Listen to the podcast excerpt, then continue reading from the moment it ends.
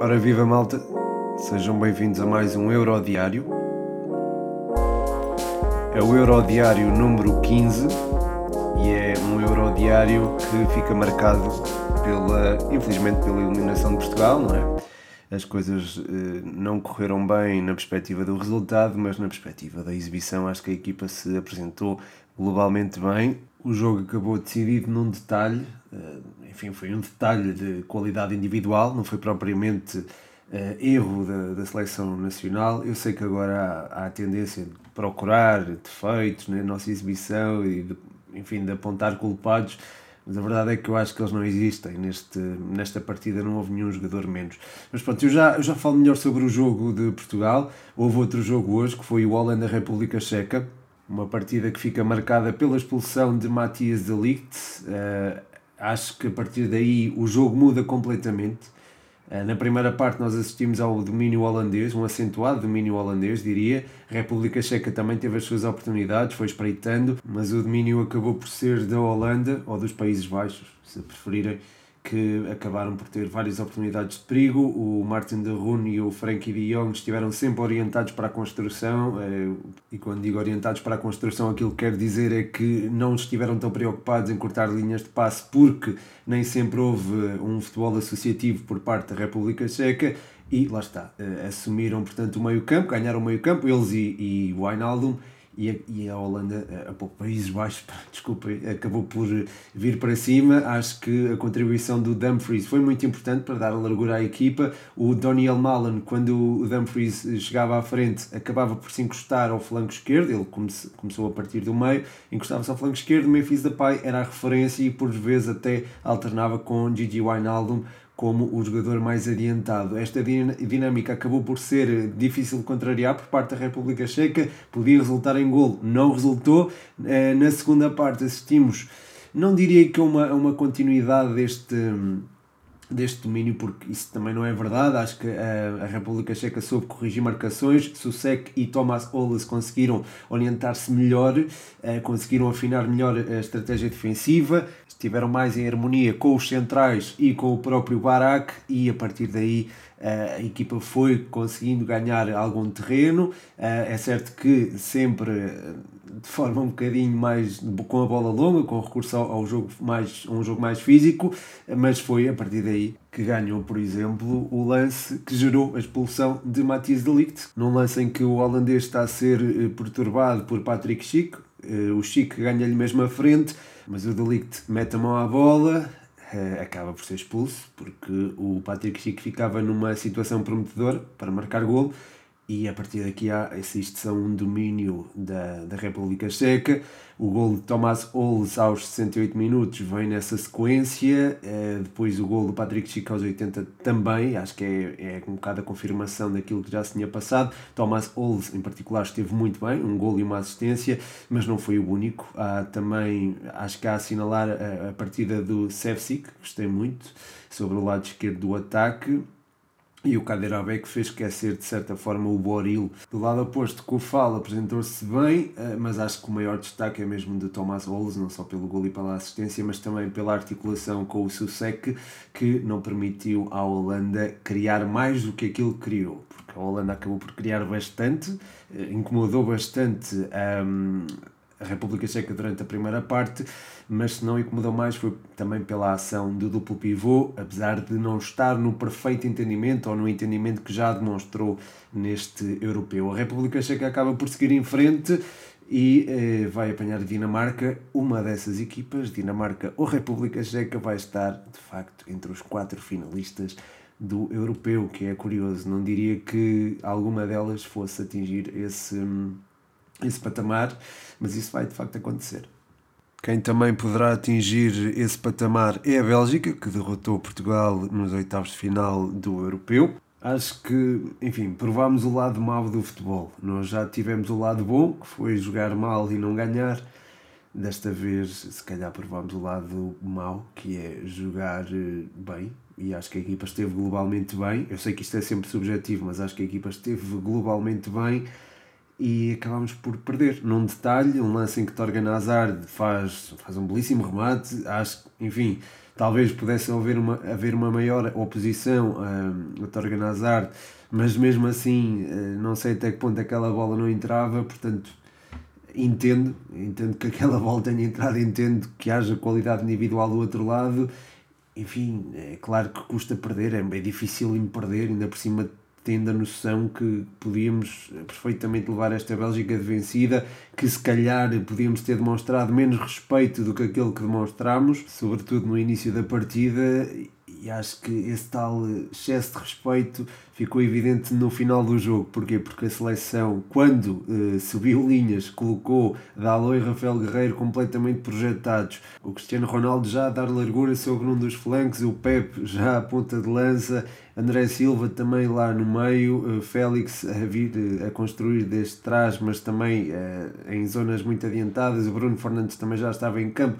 Portanto, já nessa, nessa, nessa anarquia tática que se viveu, nesse período de anarquia que se viveu durante o jogo, Portugal mostrou que é melhor e que tem capacidade, ou que teria capacidade para levar de vencida à Bélgica, porque esteve muito exposto, mas mesmo muito exposto, podia ter sofrido 2-0 com aquelas arrancadas do Lukaku, por exemplo, não, não sofreu porque se soube organizar e soube, soube controlar essa a transição ofensiva belga que seria temível, ou mais temível, claro, com Kevin De Bruyne, que acabou por ser lesionado, mas que foi, enfim, com, sem o Kevin De Bruyne, e mesmo que ele lá tivesse, acho que ficava evidente a nossa, a nossa organização, digamos assim, acho que a equipa esteve, esteve bem, esteve organizada, é, claro que nessa altura não, mas soube-se organizar e acho que João Palhinha e o Renato Sanches foram boas opções desde o início, sem dúvida alguma, deram o impacto físico que a equipa precisava. Renato Sanches, em condução, foi um jogador muito importante, sobretudo na primeira parte.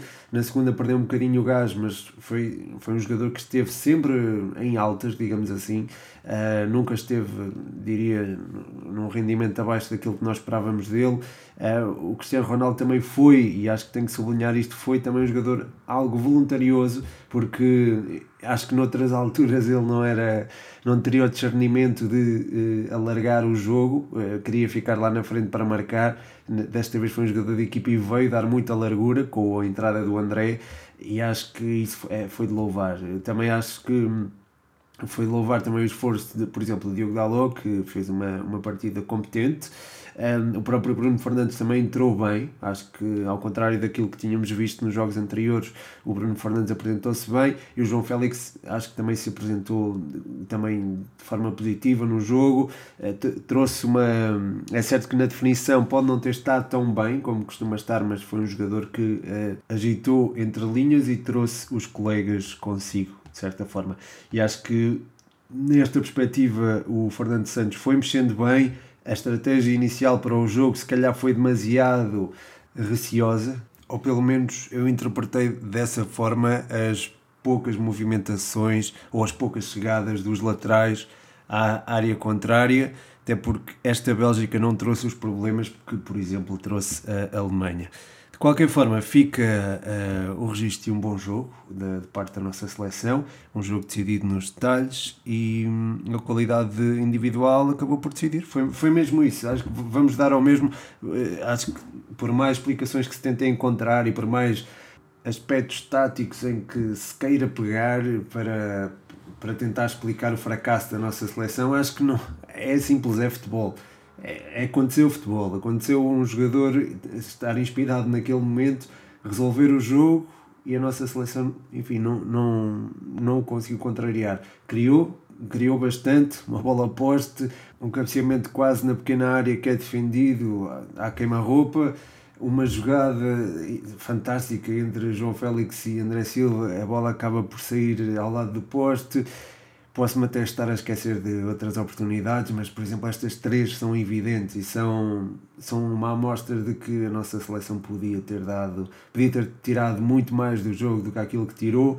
E isso fica claro no, nos remates que efetuou, 23 contra 6.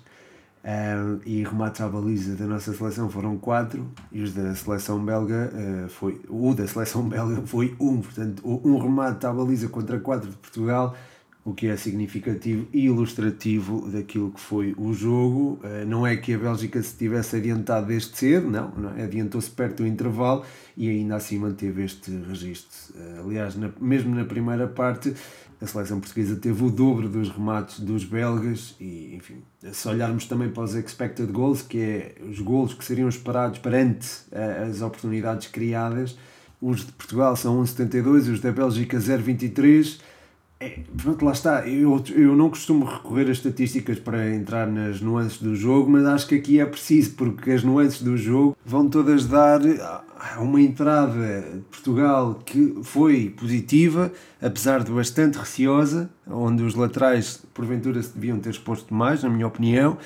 É um, uma primeira parte em que é decidida por um lance individual e uma segunda parte em que Portugal cresceu no jogo, assumiu, uh, assumiu as rédeas da partida, claramente, dominou, não conseguiu marcar e acaba eliminado. Mas, eh, enfim, fica uma boa imagem da nossa seleção.